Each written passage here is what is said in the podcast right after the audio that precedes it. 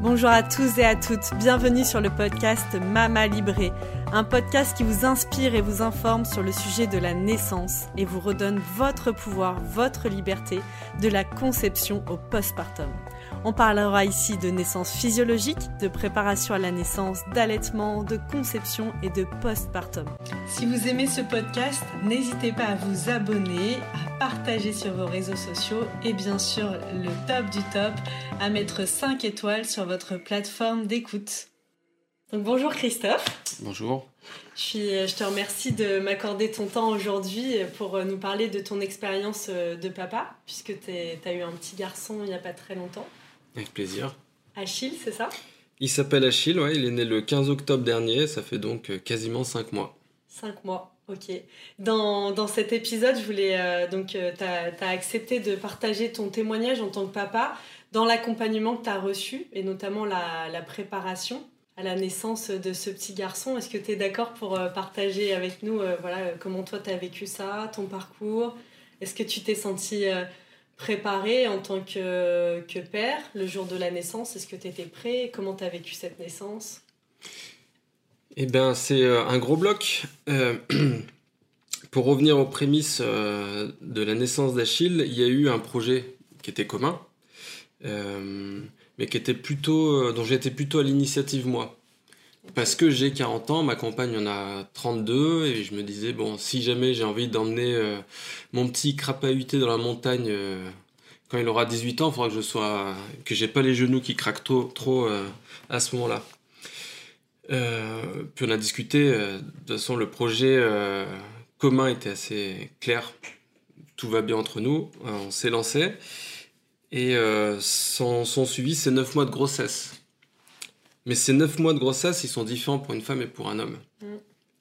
Les hommes dont on parle peu. Alors, les hommes dont on parle peu. Euh, les hommes qui sont aussi très pudiques avec leurs sentiments, très pudiques avec, euh, avec tout ce, tout ce qu'on connaît. Ils sont euh, bruts de décoffrage et puis bon, ils communiquent pas beaucoup. Mm. Et moi, je suis un homme qui communique pas beaucoup, mais qui fait des efforts. Et donc, j'ai suivi ces 9 mois de grossesse et on pourra revenir sur les différentes étapes parce que là, je ne vais pas les, remémorer aussi rapidement. Euh, mais j'ai euh, euh, tenu à assister à tous les rendez-vous avec la sage-femme, par exemple, depuis le premier jusqu'à celui qui précédait la naissance du petit. Et je me suis rendu compte que j'étais le seul. Après, euh, c'est variable, hein. ça dépend des, groupes, ça dépend de la sage-femme chez qui on va. Euh. mais j'ai fait tous les, euh, ateliers de préparation en étant le seul homme représentant de ma caste pendant toute la, toute la durée de la préparation. Ça m'étonne pas trop parce que en général, on dit toujours que c'est une histoire de femme, c'est bien resté dans les esprits, même encore aujourd'hui, et c'est bien dommage. Et en plus de ça, euh, de la bouche des femmes qui étaient là, de leur bouche même, les hommes, bah, ils travaillaient parce que du coup, il faut bien ramener euh, la viande à la maison après être venu de la chasse. Et puis, euh, les hommes ont des choses plus importantes à faire apparemment que de préparer l'accouchement. Mais comme c'est, je tombais pas des nues non plus parce qu'on en parle, on en parle quand même beaucoup. On entend parler souvent de cette charge mentale pour les femmes et du poids de la famille qu'elles supportent, quasiment seul, ça change petit à petit, donc c'est plus vraiment le cas. Il y, a, beaucoup de gens comme moi maintenant. Mais euh, bon, dans une société, euh, il y a beau avoir beaucoup de gens comme moi, il y a encore beaucoup de gens qui euh, ne font pas attention à ça ou qui ne peuvent pas suivre la maternité, ça peut exister aussi. quand, quand madame commence à être en arrêt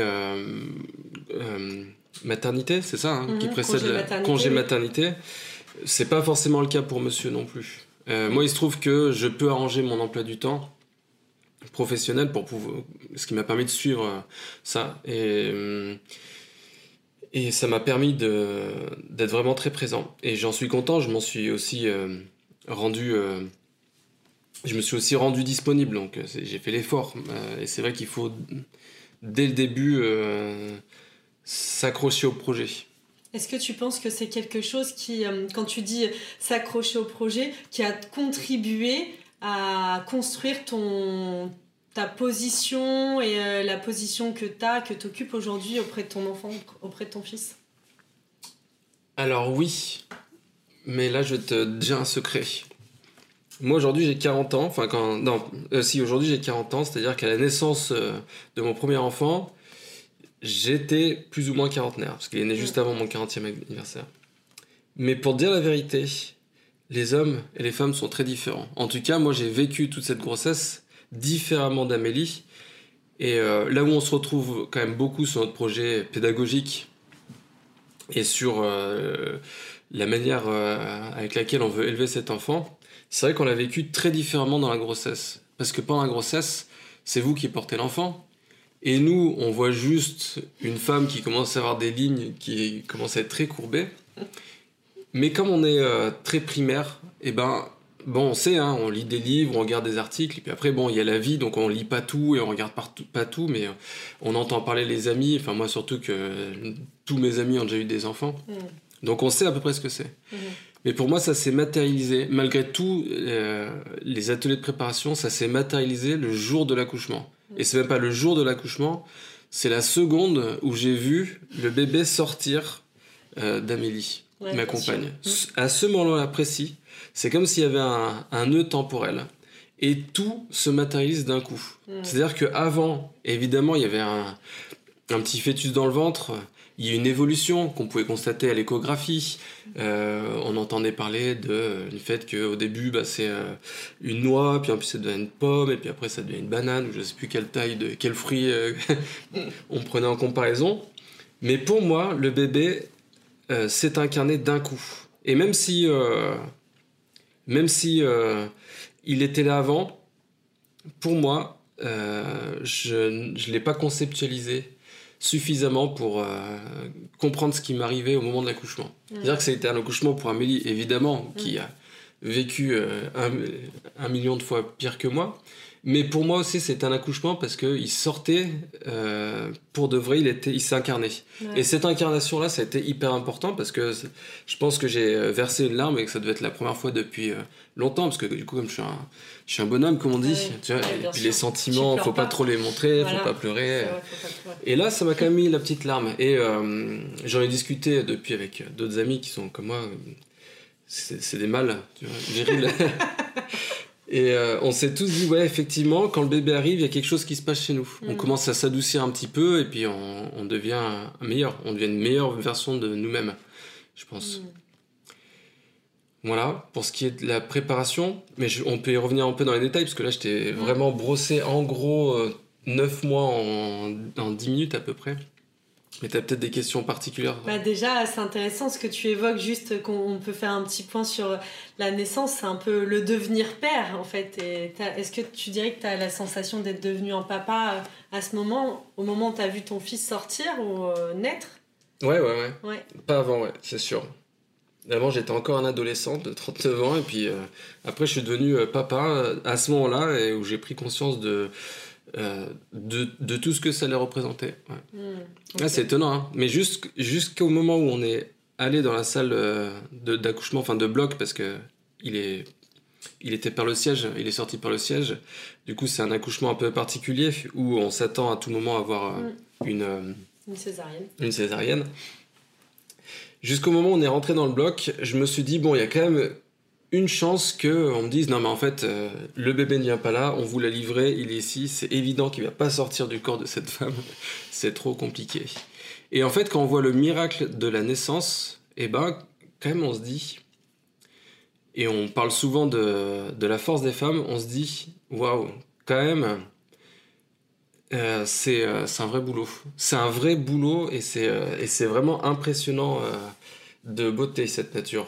Au moment où ça arrive là, on se dit, il y a quand même beaucoup de choses qui doivent se mettre en place pour que depuis la nuit des temps, euh, toutes les femmes, et ça c'est valable aussi pour les animaux, mais pour que tout le genre féminin puisse euh, donner la vie. Et c'est magique, c'est même plus que magique, du coup on, on retrouve euh, des considérations d'ordre spirituel, alors que je suis pas croyant du tout, mais je me dis c'est un miracle, hmm. vraiment, incroyable. Et ce miracle-là, en féconde un deuxième, c'est le fait que euh, des adolescents attardés comme moi deviennent euh, après responsables. Et, et pères, du coup, euh, responsables de leur progéniture et puis de beaucoup de choses. Parce que toi, ça a changé beaucoup de choses dans ta vie? Dans ta perception quand tu dis j'étais un adolescent. Ah mais dans ma perception, oui, ça c'est sûr. Qu'est-ce qui s'est passé en fait? Si tu pouvais le décrire pour même des papas qui écouteraient cet épisode et qui sont dans cette période où bah, peut-être leur femme est enceinte et, et finalement c'est tellement l'inconnu après. quel conseil tu donnerais, toi, pour se préparer au mieux à, à ce qui s'apprête à vivre? Le conseil, c'est que le conseil principal, quand j'y réfléchis bien, c'est d'écouter quand même sa femme, enfin sa compagne, parce que quand elle dit des choses, il y a quand même euh, une grosse préparation derrière auquel on n'est pas forcément euh, enclin ou habitué. C'est-à-dire que moi, je prépare jamais rien. C'est-à-dire que je prépare pas euh, le sac pour aller faire les courses, ni mon sac pour faire des voyages. Je prépare rien, jamais rien. Et il y avait un vrai décalage entre Amélie qui préparait la venue du petit, qu'elle bah, qu'elle avait en elle depuis 9 mois, et puis moi qui prenais tout la légère en me disant bon bah c'est bon, il y a une maternité, ils vont savoir le job, il y a juste à se laisser faire, euh, j'aurais juste à conduire jusqu'à là-bas, puis c'est tout. Et en fait non, non non, Amélie qui était bon qui est très différente de moi sur ce point-là, c'est quelqu'un qui va se projeter énormément et qui va préparer beaucoup, des fois trop mais avait tout anticipé. C'est-à-dire que elle savait que ça allait être un moment difficile, elle savait que peut-être euh, comme certaines de, euh, des femmes qui accouchent, euh, elle allait m'insulter ou, ou ça allait être compliqué, qu'elle allait pleurer ou ça allait être insupportable. Et elle avait anticipé tout ça avec l'aide du coup de cette préparation à la, naissance et à la maternité. en se dotant de plusieurs trucs. elle avait un sifflet pour un soufflet, tu connais? Mm-hmm pour pouvoir accoucher. Ça, c'était quelque chose qui lui a été transmis par euh, la sage-femme. Et puis, elle avait toute une, euh, panoplie de rituels, d'huile de massage, de, trucs pour euh, pouvoir faire passer les contractions, la respiration, faire des bruits, des sons graves, caverneux dans le corps. Elle avait lu tout ce qu'elle pouvait lire et elle se préparait du mieux qu'elle pouvait. Puis moi, je lui disais juste, t'inquiète pas, ça va bien se passer. ceci dit, ça avait quelque chose de rassurant tu vois, quand t'as un, quand as un ado attardé qui est à côté de toi qui dit mais non, ça va bien se passer, tout ça, tu dis bon, bah lui, doute de rien, euh, ça va, il sera là le jour J, et puis ça se passera bien, euh, et je pourrais lui crier dessus en fait. et, mais ça s'est très bien passé, et, euh, et quand le conseil d'écouter sa femme, c'est vrai que quand j'étais petit, j'avais. alors, tu vas me dire, c'est peut-être un peu débile, tu enlèveras ce passage si tu veux, mais quand j'étais petit, j'avais des lapins et euh, mes parents pensaient que les deux lapins étaient du même sexe. Mais en fait, pas du tout. Du coup, ils ont une portée. Et on avait, euh, on se connaissait pas du tout, mais on a vu la femelle qui s'arrachait des poils, tu sais, pour faire un nid. Mm. Mais on comprenait pas ce que c'était ce signal, parce qu'on pensait tellement que c'était deux mâles ou deux femelles qu'il n'y avait aucun mm. souci.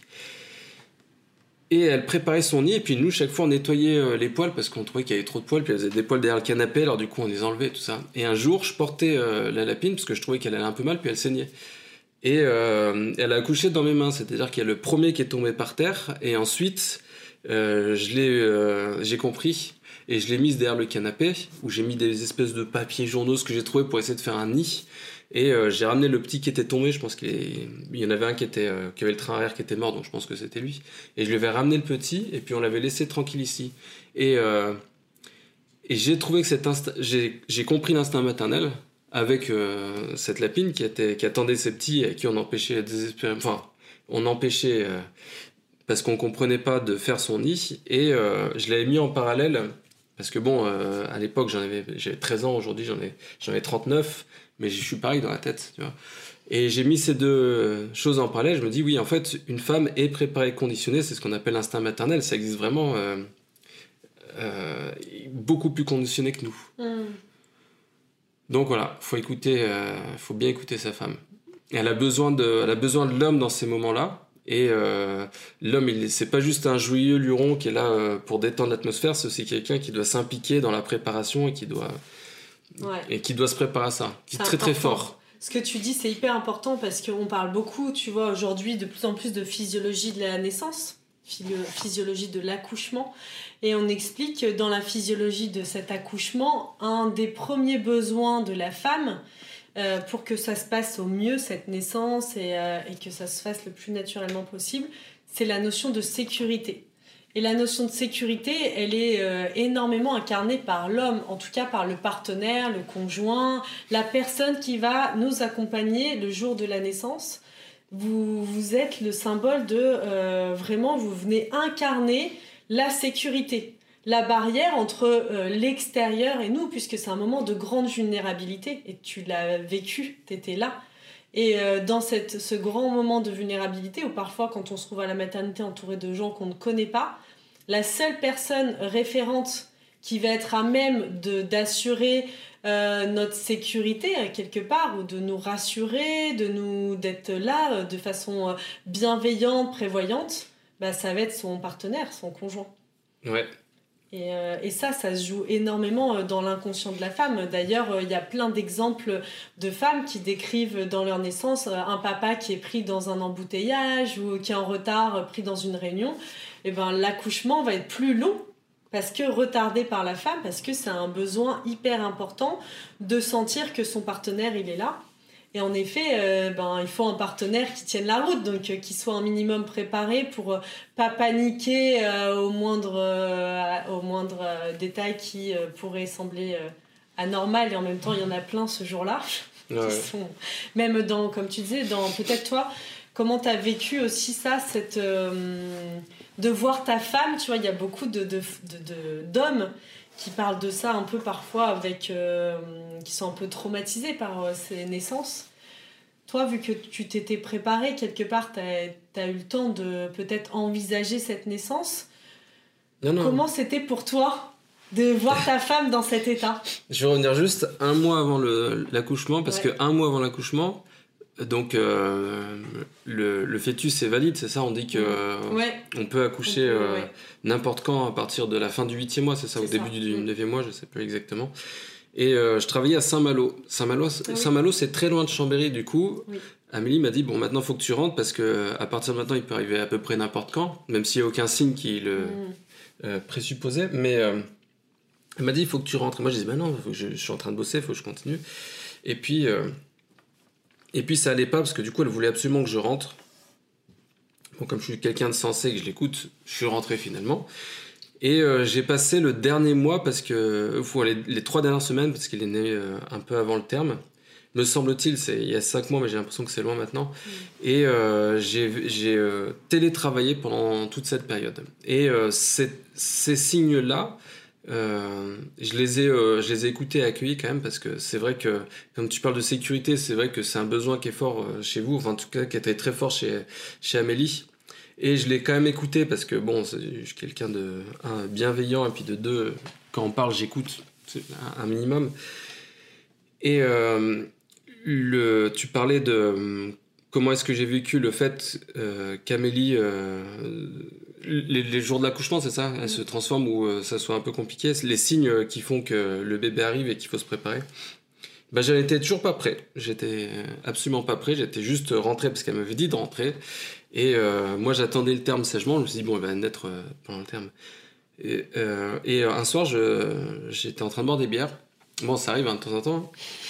Mais c'était, je m'étais accordé un soir par semaine où j'allais boire. Et je me suis dit, j'espère qu'il va pas arriver le soir où je vais boire des bières. Et évidemment, il arrivait le soir où j'étais en train de boire des bières. Et euh, du coup, Amélie m'appelle, donc je sais pourquoi elle m'appelle. Je rentre en quatrième vitesse. Elle avait juste perdu les os, juste perdu les os, mais elle n'avait pas de contraction encore. Elle était très calme, elle prenait une douche. Euh, et quand je suis arrivé, donc euh, je commençais à faire le sac, j'ai dit bon bah euh, c'est bon, t'as tout préparé, euh, la valise elle est où, qu'est-ce qu'il faut qu'on prenne? Le mec il débarque comme d'habitude, parce que les mecs débarquent toujours quand les femmes ont, tout préparé. Et il me dit non mais reste tranquille, là j'ai juste perdu les os, j'ai pas encore de contraction, ça veut dire qu'on est on a un peu de temps. Et que bah, d'ici deux heures je pourrais appeler la maternité pour savoir si vu qu'il n'y a pas de contraction, c'est-à-dire qu'il n'y a pas de travail, j'ai juste perdu les os entre guillemets. Donc euh, elle, maîtrisait très bien son sujet. C'était même elle qui m'a rassuré sur le coup. Enfin, moi, j'étais pas inquiet, j'étais juste euh, en speed. Enfin, moi, je voulais absolument y aller tout de suite pour mm. que ça se passe bien. Et en fait, c'est elle qui a géré tout son accouchement, quasiment. Tu vois, euh, on est arrivé à la maternité de Chambéry. On a, on a été pris en charge au bout d'une heure, parce que comme, comme ça, il n'y avait pas de contraction, il n'y avait pas de, de caractère d'urgence, on nous a placés dans une salle. Il y a une personne qui allait voir si le, le col était dilaté, pas du tout dilaté, du coup on a encore attendu toute la nuit. Et, et, le, et on est rentré un mercredi soir et le bébé naît vendredi soir. C'est-à-dire qu'il y a eu un gros travail de préparation, on attendait les contractions. Et l'équipe a dit que si jamais les contractions ne venaient pas, on allait les déclencher. Mais jeudi soir, donc 24 heures après, euh, les contractions, des petites contractions qui sont arrivées. Moi, je lui faisais des massages comme ça dans le bas du dos pour essayer de, de faire venir les choses, tout ça. Et les contractions sont arrivées, ils ont dit bon, ben, on va pas déclencher, on va attendre. Malheureusement, dans la nuit, les contractions sont reparties et ils ont réenclenché les contractions le vendredi matin. Et Achille est né euh, à 18h, il me semble, de mémoire. Donc, c'est 24 euh, heures là qui ont été 24 euh, heures. Non, c'était 48 heures quasiment euh, de préparation à l'accouchement où on avait perdu les os et puis on se préparait à ce qu'il arrive. Et Amélie avait préparé toute sa valise avec tout ce qu'il fallait. Si ça, ça marchait pas, il fallait faire des massages. Si les massages ne marchaient pas, il fallait, euh, je sais plus, écouter de la musique. Elle s'était acheté un casque pour couper les sons, pour être sûr de ne pas entendre d'autres mamans qui hurlaient à côté. Ah, c'était vraiment bien préparé. Et par contre, si tu veux, euh, sur euh, le rôle de père dans une maternité, je m'y suis pas trop retrouvé. En tout cas, euh, là, on aborde un autre sujet. Peut-être que je digresse un peu. Non, pas du tout. C'est hyper intéressant. Depuis le moment où on arrive à la maternité jusqu'au moment où on est sorti, je me suis, j'ai dû me taper deux limbagos et puis je suis tombé malade parce que il y a rien pour recevoir les, les, pères en fait. Si une chaise qui est à côté du lit et quand t'attends 48 heures que le bébé arrive, bah en fait, t'es assis sur un canapé comme ça, puis t'es vraiment trop mal dans ta vie. Alors, je sais pas, ça arrive peut-être très souvent qu'une femme arrive toute seule pour accoucher, mais c'est vrai qu'en général, il y a un accompagnant, donc euh, ça devrait être quand même un peu, un peu mieux fait. La base, quand même, ouais. La base, ouais. Donc j'ai vécu euh, deux jours dans un fauteuil mal, comme ça, j'étais vraiment. Parce que, en fait, je, suis rentré en même temps qu'Amélie à la maternité, et, je suis sorti en même temps qu'elle. Et, eh et, entre les deux, je suis pas du tout rentré à la maison, j'ai rien fait d'autre, parce qu'il y avait assez de boulot à faire comme ça pour l'accompagner. Mhm. Et je pense que j'étais pas trop, euh, ni avant, ni pendant, ni après. Mhm. Et confort vraiment spartiate. Et heureusement que Amélie, parce qu'encore une fois, elle avait tout anticipé, avait pris une chambre dans laquelle il y avait une espèce de une chauffeuse, je sais pas comment on appelle ça, un, lit dépliant contre la fenêtre, une place complètement inconfortable. Mais bref, une chambre où euh, le mari, enfin l'homme pouvait accompagner parce que sinon euh, je me serais retrouvé à dormir par terre sûrement. Euh, donc elle avait vraiment, elle s'était occupée de tout. Mais je veux revenir sur ta question parce que peut-être que là je pars trop loin. C'était ta question, c'était sur quoi? Bah, C'était euh, justement sur euh, toi, comment tu as vécu cette naissance en tant que père et en tant que conjoint surtout dans tu vois de c'est un moment hyper intense où euh, la femme elle est je sais pas Amélie elle a elle a une péridurale ou comment ça s'est Attends, rappelle-moi péridurale, c'est la c'est l'injection qu'on te fait là? Ouais. Oui. Donc tout ça, même toi, est-ce que tu Ah oui, non, je vais, je vais te, je vais te parler du projet de naissance. Oui. Parce que le projet de naissance, si c'était que moi, j'aurais pas fait de projet de naissance, je serais arrivé, j'aurais dit bah faites ce que vous voulez. Ah. Sauf que Amélie est vachement plus renseignée que moi, mais intelligente, puis elle se, elle se, projette dans l'avenir. Donc elle avait, euh, elle avait entendu parler de ce projet de naissance, et puis elle, elle voulait faire un, accouchement un peu, un peu nature. Mm. Autant que faire se peut, parce que des fois, il y a ce que tu veux faire, puis après, il y a la réalité. D'ailleurs, la réalité est venue euh, contrecarrer complètement ces plans, mais euh, on est tombé sur une équipe médicale qui était sympa et qui expliquait tout, donc euh, pas de problème. On arrive à la maternité, elle donne son projet de naissance, donc un accouchement en salle nature, pas de péridurale si possible, le moins d'injections de produits dans le corps. Mmh, d'ocytocine de synthèse. Voilà, un accouchement le plus naturel possible. Malheureusement, comme le bébé était en siège euh, elle a dû quand même avoir une euh, péridurale, c'est ça que tu m'as dit? Exactement. Péridurale parce qu'ils ont dit le risque c'est si jamais il y a un problème, c'était anesthésie générale. Parce que du coup pour lui faire une césarienne, euh, il fallait, fallait bien que l'anesthésie. Donc elle a préféré prendre la péridurale. Et elle a quand même attendu d'être à 6,5 ou 7 à l'ouverture de son col. Donc après pas mal de contractions pour finalement l'accepter et, euh, et euh, qu'on lui injecte ça. Ce qui est courageux parce que quand c'est une, en fait, quand on déclenche, donc elle a reçu de, de l'ocytocine de synthèse, c'est des hormones de synthèse qui déclenchent les contractions. Et c'est prouvé que les contractions déclenchées sont beaucoup plus violentes que quand elles sont naturelles. Donc de tenir sans péridurale avec justement bah, des, des, hormones de synthèse, c'est très fort parce que souvent euh, les contractions elles sont quasi intenables. Ouais, bah ça a duré, euh, ça a duré pas mal de temps. C'était parce qu'ils ont, ils ont, ils ont fait l'injection. Euh, c'est une injection ou c'est non, c'est des cachets. C'est des cachets qu'ils ont donné. Il y a deux, c'est soit tu mets un tampon, soit tu prends un cachet, c'est ça. Donc on lui a donné des cachets et euh, à 6 heures du matin, je crois. Et elle a commencé à avoir des contractions assez rapidement. Et toute la matinée, elle avait des, des contractions. Alors c'était euh, c'était un moment qui était un peu éprouvant, surtout pour elle, parce que nous, bon, on peut rien. Là, t'es vraiment puissant. Enfin. Toi, c'est comme ça que tu t'es senti. Tu t'es senti impuissant. Non, je me suis, non, je me suis, oui, impuissant parce que je pouvais rien faire de à l'intérieur. Je pouvais pas, mais je pouvais soulager un petit peu sa douleur. Ça, et elle, donc elle. Euh, elle accueillait euh, la contraction debout, appuyée sur le mur, tu sais, en faisant un mmh. son euh, grave, tu sais, pour que ça résonne un peu, tout ça. Et moi, chaque fois qu'il y avait une contraction qui avait, elle m'avait dit de lui masser le bas du dos, comme ça.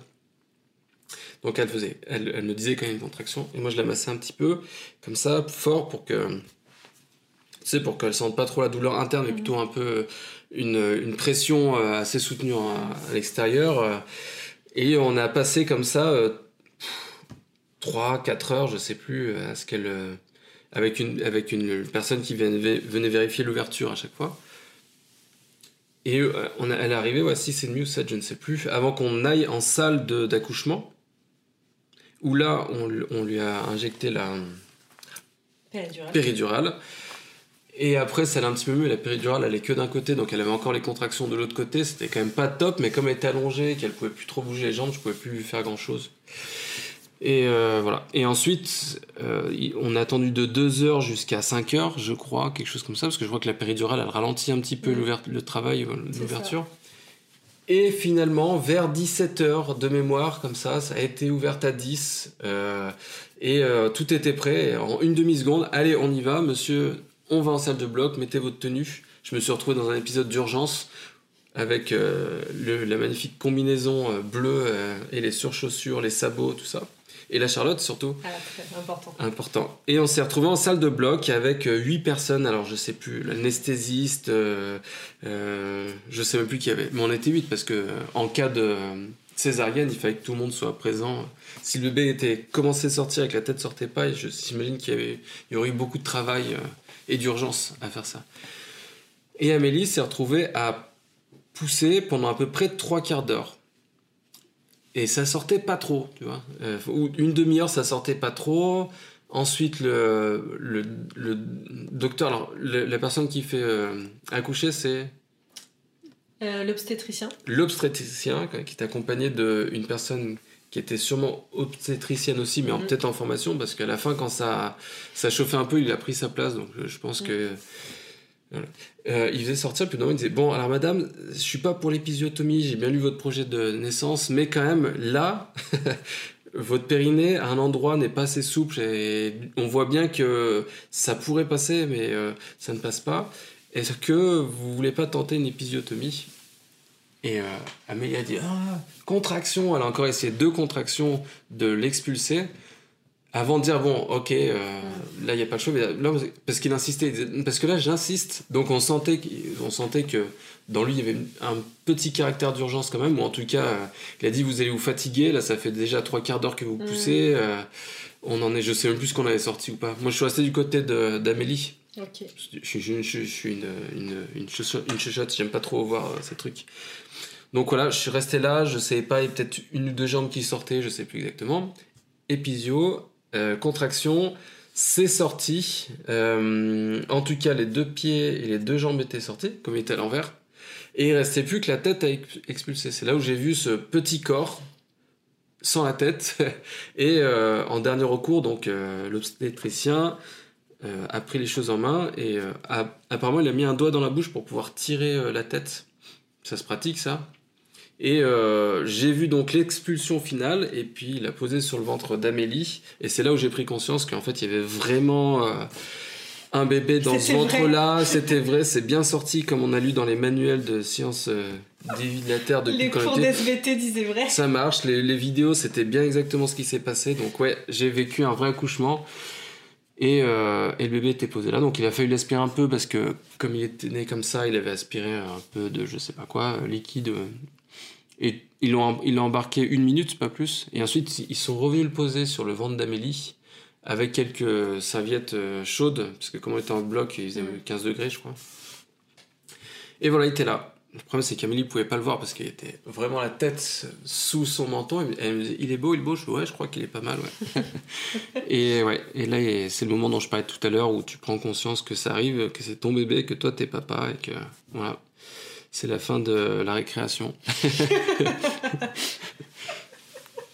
les choses sérieuses vont commencer. Les choses sérieuses vont commencer. Et euh, ça commence tout de suite euh, dès euh, l'entrée en, salle de, en maternité.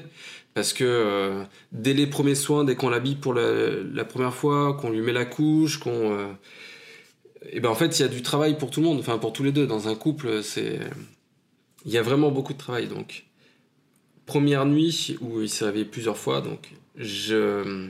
C'est moi qui me levais, parce que, bon, Amélie, épisio, elle est allongée, elle a déjà assez souffert, et puis c'est moi qui allais chercher le petit pour essayer de le bercer un petit peu, de le calmer, puis ensuite l'emmener au sein.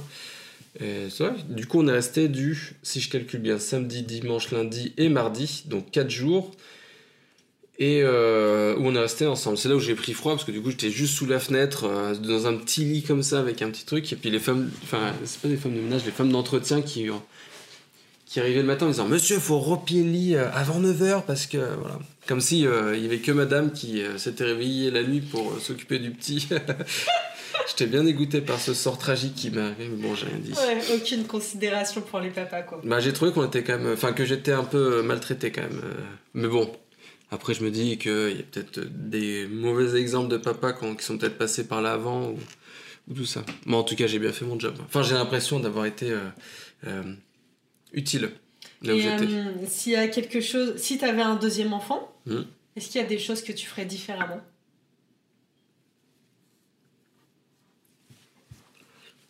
Moi, je pense que quand tu as eu un premier enfant, bon, après, il y a bah, tous les accidents que tu peux avoir, mais euh, as fait le. Ouais, une fois que tu as conceptualisé le. L'enfant, le terme d'enfant, tu vois. je pense que pour un homme, c'est plus facile le deuxième parce que tu vas aussi te préparer en fait. Mm, mm. T'as pris tout euh, ce que t'as pris le tarif à la première euh, naissance où tu euh, prends conscience de tout, puis après ça t'aide, mais même dans la vie de tous les jours, j'imagine. J'en sors grandi. Je pense que avec un deuxième enfant, bah, je j'accompagnerai toujours Amélie aux différents rendez-vous, mais en plus, je l'aiderai à préparer la valise, le projet de naissance et tout ça. Pour te préparer toi aussi?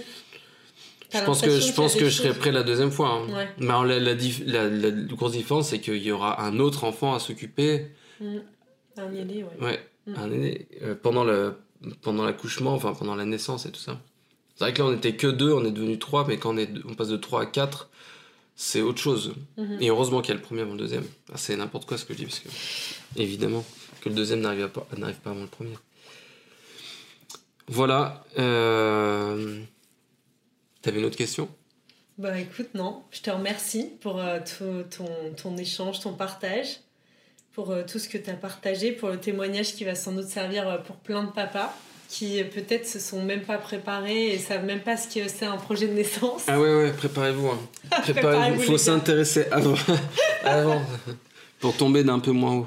non, attends, je, je rajouter un truc, c'était... Ah ouais, il y a deux choses que je ne comprends pas je comprends pas comment les parents, les papas ne peuvent pas être présents sur toute la longueur de l'accouchement et après euh, jusqu'à la sortie de la maternité, mais il y en a sûrement qui ont, des boulots. Tu veux dire, mais je comprends pas pourquoi euh, pourquoi les, les papas d'eux-mêmes ne s'intègrent pas plus dans ce processus. Mm. Mais après, je pense que la réponse est peut-être du côté professionnel. Mais bon, quand tu as ton premier enfant, au moins, euh, faut laisser le boulot de côté. Et la deuxième chose, je ne comprends pas pourquoi ça s'appelle une maternité. Aujourd'hui, ça devrait s'appeler une parentalité. Ou comme tu disais tout à l'heure, tu as dit qu'il y a des maisons de naissance. Mm. N'importe quel autre terme que maternité, parce que c'est excluant, tu vois. Je veux pas faire mon, Non, mon non, homme mais- indigné. euh, Non, mais c'est très intéressant ce que tu dis. Mais dès le moment où tu vas dans une maternité, c'est-à-dire que tu vas faire qu'à des mamans. Et c'est faux. Et c'est faux. Enfin, c'est encore vrai aujourd'hui, mais il faut que ça change et que ça ne s'appelle plus des maternités, Mm. des parentalités, des maisons de naissance, n'importe quoi, des, des, des- des maisons du bébé ou des parents ou n'importe quoi, mais euh, qu'on comprenne qu'on inclut vraiment euh, le La père dans le famille, processus. en fait. Et puis, il faudrait même montrer du doigt les, les papas qui sont pas là. En fait, il faudrait faire des, des, des- faudrait avoir des chambres avec des lits doubles. Parce que, euh, enfin, il faut, euh, il faut, il faut accueillir aussi les papas. Mais c'est une, urgence. Tu as tout à fait raison dans ce que tu dis. C'est, ça devient urgent d'accueillir les papas. Et je, suis quasiment convaincue que aussi dans le bien-être du couple et de la famille en devenir, c'est hyper important. Parce que euh, un papa, euh, dans, la façon dont il va prendre soin de son enfant, dans le lien qui est créé à ce moment-là de la naissance, c'est quelque chose que tu, ne tu peux difficilement remplacer.